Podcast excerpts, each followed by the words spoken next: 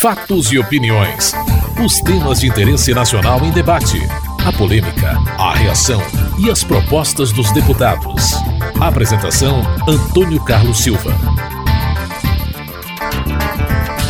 Na semana em que o Supremo Tribunal Federal começou a ouvir os advogados de defesa dos citados no caso do suposto mensalão, parlamentares de oposição reforçaram as acusações e aliados ao governo reagiram. O líder do PT, deputado Gilmar Tato de São Paulo, considera fraca a denúncia do procurador da República e acusa o PSDB. O procurador fez a sua denúncia, eu já tive a oportunidade de dizer a respeito disso, muito fraca, inconsistente, exagerou na politização.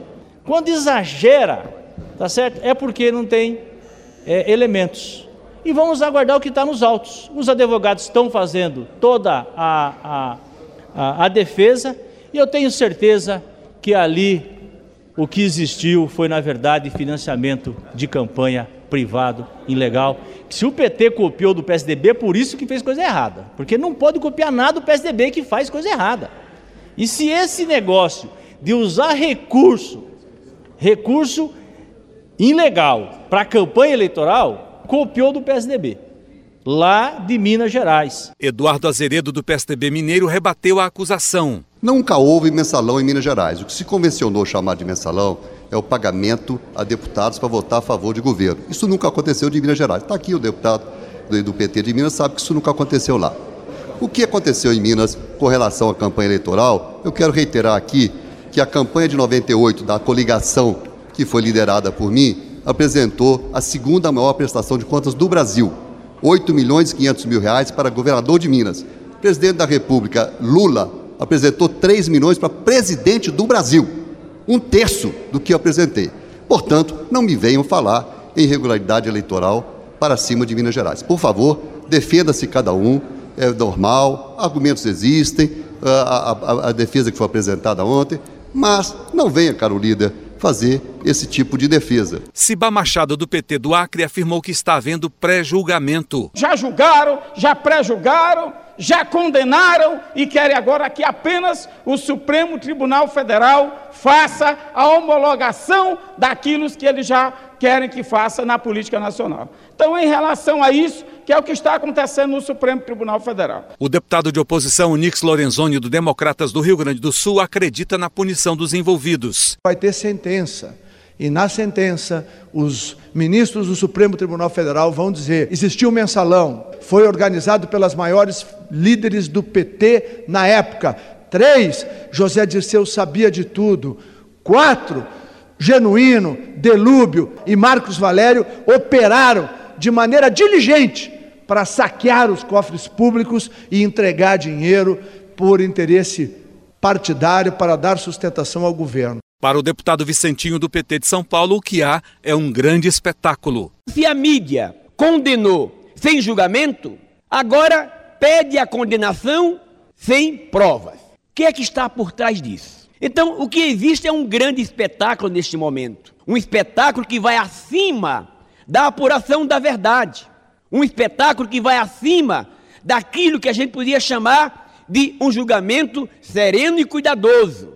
E é por isso que a nossa expectativa é que o tribunal, o Supremo Tribunal Federal, através dos 11 senhores e senhoras que cuidam da, das decisões e dos destinos do Brasil, tome as decisões baseadas na verdade e baseadas em provas concretas. O deputado do PSOL, Ivan Valente de São Paulo, classifica o episódio como uma negação da política. Não é o primeiro escândalo de corrupção, como o círculo, o, é, o círculo midiático aí montado está mostrando.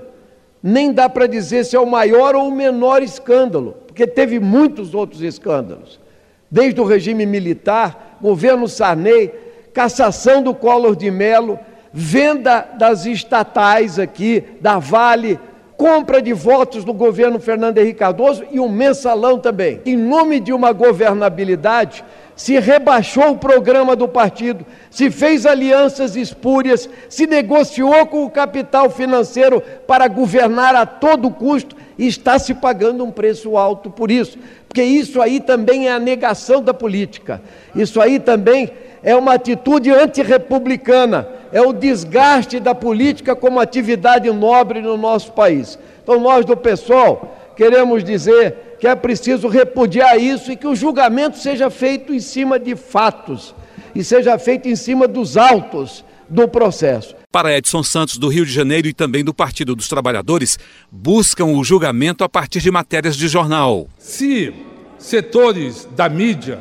poderosa, ligada às elites, quisessem mesmo levar às últimas consequências a apuração de fatos que lesam o patrimônio público, o primeiro a estar a ser julgado lá no Supremo Tribunal Federal é exatamente o mensalão de Minas, o pai de todos os escândalos, e que vem sendo colocado embaixo do tapete, na última gaveta das apurações, porque não interessa às elites e a, grande mídia do Brasil colocar no, no banco dos réus aqueles que serviram a seus interesses na década de 90, dilapidando o patrimônio público.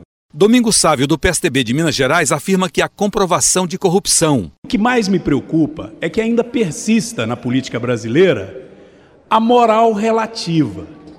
Aqueles para quem a moral, quando é de apontar o dedo contra os outros, não aceita nem o tal Caixa 2 mas não aceita quando está provada a corrupção deslavada do uso da máquina pública, do dinheiro público, para de maneira criminosa comprometer o espaço da democracia, mas quando envolve o seu próprio grupo, o seu partido, aí não, não houve nada.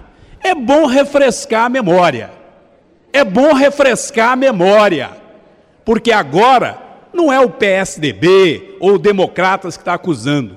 Agora, acusação com detalhes, recapitulando tudo que ficou provado, foi feito pela Procuradoria-Geral da República. Ali relatou que não é simplesmente Caixa 2, é dinheiro do Banco do Brasil, é dinheiro público, é dinheiro roubado dos brasileiros e que foi parar na conta ou na mão de diversos parlamentares. Para o deputado governista Fernando Ferro, do PT de Pernambuco, há uma tentativa de constranger o Supremo Tribunal Federal. É visível a tentativa de constranger o Poder Judiciário, de criar uma sequência de pressões para exigir uma punição antes de tecnicamente se verificar a existência ou não de delitos naquela denúncia. Nós, nós compreendemos as razões que o PSDB tem para se assanhar tanto com esse julgamento. Afinal, vem do governo de Fernando Henrique a marca de escândalos políticos que, à época, por ter não um procurador-geral da República, como era dito, mas um engavetador-geral da República, que escondia e abafava todos os escândalos, terminava por é, contribuir com a impunidade. E agora nós ouvimos uma presença é, curiosa do senhor Fernando Henrique Cardoso voltando à ribalta, tentando cobrar celeridade da justiça e cobrar é, da democracia brasileira coisas que ele não fez. Ele não deu bons exemplos em termos éticos. Portanto, não tem autoridade política nem moral para fazer cobranças no presente julgamento. Vieira da Cunha, do PT do Rio Grande do Sul, apoia a atuação do Procurador da República. Meus mais efusivos cumprimentos à Sua Excelência, o senhor Procurador-Geral da República, Roberto Gurgel. Assisti sua sustentação de cinco horas, bem fundamentada, segura, serena tecnicamente perfeita. Tenho certeza, doutor Roberto Gurgel, que a imensa maioria da sociedade brasileira, cansada de tanta corrupção, cansada de tanta impunidade, que não aceita mais Caixa 2, que agora eufemisticamente querem dizer que são recursos não contabilizados de campanha. Esta sociedade a qual pertenço aplaudiu Vossa Excelência como eu, de pé, depois do seu corajoso pronunciamento no processo do mensalão. Você está ouvindo Fatos e Opiniões. O julgamento dos acusados de envolvimento no suposto mensalão pelo Supremo Tribunal Federal também suscitou a discussão sobre a utilização de recursos em campanhas eleitorais, um dos temas da reforma política e que foi discutido pelo deputado Zé Geraldo do PT do Pará. Não percebo nenhum debate, nenhuma preocupação com a reforma política. E se tem um partido que quer a reforma política nesse país, se tem um partido que quer a reforma política no Congresso Nacional, é o Partido dos Trabalhadores. E o que está sendo debatido e julgado no Congresso, aliás, na Justiça, é exatamente caixa 2 de campanha. É exatamente o que está se fazendo nesta campanha eleitoral, nos mais de 5 mil municípios no Brasil. Ou vocês acham que os recursos que são, estão sendo gastos nas campanhas de prefeitos e vereadores desse país serão prestado conta à Justiça Eleitoral. Nem a terça parte dos recursos. As campanhas do Collor, do Fernando Henrique, o caixa 2 daquelas campanhas, foram muito mais caras do que as campanhas para presidente da República do Partido dos Trabalhadores. O maior escândalo foram as privatizações que sobrou dinheiro para compra de voto e não foi pouco dinheiro. Então, ou nós fazemos uma reforma política no, no país para discutir financiamento público campanha, ou nós não temos democracia eleitoral. O líder do PR, deputado Lincoln Portela, de Minas Gerais, também defende mudanças. Nós trabalhamos com reforma política aqui nessa casa há mais de 13, 14 anos, estamos nos dedicando a isso. Mas quando é para abrirmos espaço para que o povo decida sobre os seus próprios caminhos, independentemente de decidir por sua representação, mas decidir através de um plebiscito e uma democracia que se preze, senhor presidente, é uma, é uma democracia que permite que o povo seja consultado através de plebiscitos. Por exemplo, há aqui também um projeto do deputado Zé Geraldo, ex-deputado, parece que voltou agora, do PT, e também um projeto em minha autoria, para uma consulta popular. Para quê? Para que o povo escolha se o voto deve ser ou não voto facultativo. É preciso mudar esse estado de coisas. O Brasil evolui, os tempos mudam, e é o povo quem tem que decidir o sistema eleitoral que quer implantar no país. Ronaldo Benedetti, do PMDB de Santa Catarina, quer urgência na apreciação do tema. Tema abordado nesta tribuna para os oradores que me antecederam, realmente verdadeiros. É preciso que façamos a reforma política urgente e vamos ver nessas eleições já a necessidade delas, coincidindo eleições de quatro em quatro anos e estabelecendo financiamento público de campanhas, porque cada vez mais, e essa está sendo uma, campanhas milionárias caríssimas se faz de conta que não se gasta dinheiro em campanha nesse país. Custa muito mais caro que fazer financiamento público e aí sabe lá Deus da forma que vem esse dinheiro.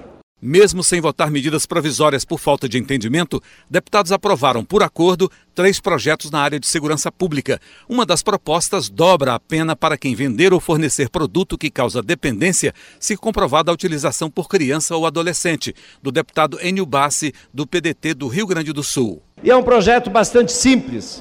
Ele prevê que quando uma criança ou adolescente receber um produto que cause dependência física ou química, se ela não fizer uso desse produto, continua a punição como está no Estatuto da Criança e Adolescente.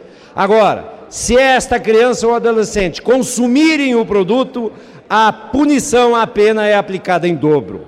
Qual é a intenção? Protegermos as nossas crianças, os nossos adolescentes desta praga que é a droga que vem crescendo cada vez mais. Hoje a droga, todos nós sabemos, é responsável pelo aumento da criminalidade. Quando se fala em homicídios, nós não podemos esquecer que 80% dos homicídios têm relação com algum tipo de droga, lícita ou ilícita. Portanto, De cada 10 homicídios, oito têm envolvimento com drogas. Outro projeto aumenta a pena em dois terços, até o dobro, para o traficante de crack. O relator deputado Givaldo Caribão, do PSB de Alagoas, defendeu a aprovação da proposta. É matéria brasileira.